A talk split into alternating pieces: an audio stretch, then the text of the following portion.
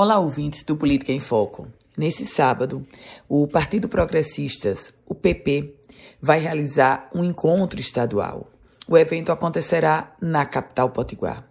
O Progressistas que vai para o processo eleitoral de 2022, enfrentando uma, um cenário, uma situação extremamente adversa. O Progressistas tem como presidente estadual o deputado federal Beto Rosado. Aparentemente, poderíamos pensar que o partido, a legenda, tem como grande objetivo reeleger Beto Rosado. No entanto, a nominata que o partido vai trazer para deputado federal neste ano representa uma grande incógnita. São nomes novos, vários nomes novos, que nunca foram testados nas urnas e agora estão compondo uma nominata para deputado federal. Só há duas perguntas. Uma, o PP, com essa nominata, vai conseguir atingir os 200 mil votos necessários para fazer o quociente eleitoral?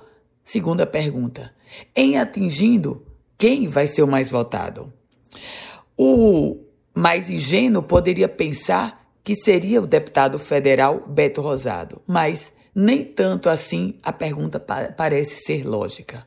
O fato é que o partido agora vai para essa reunião proforme, vai ser uma espécie de aquecimento da militância e claro que essa nominata de federal, além do deputado Beto Rosado, com o influenciador digital Jerônimo do Sertão, com o ex-vereador de Natal Cícero Martins, com a Primeira suplente de deputada federal, Carla Verusca. O ex-vereador de São José de Mipibu, Querinho.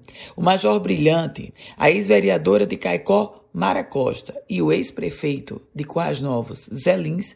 Essa nominata é uma incógnita porque eles, muitos deles, nunca foram testados nas urnas para deputado federal. A hora chegou. É a gente aguardar. Eu volto com outras informações aqui no Política em Foco, com Ana Ruth Dantas.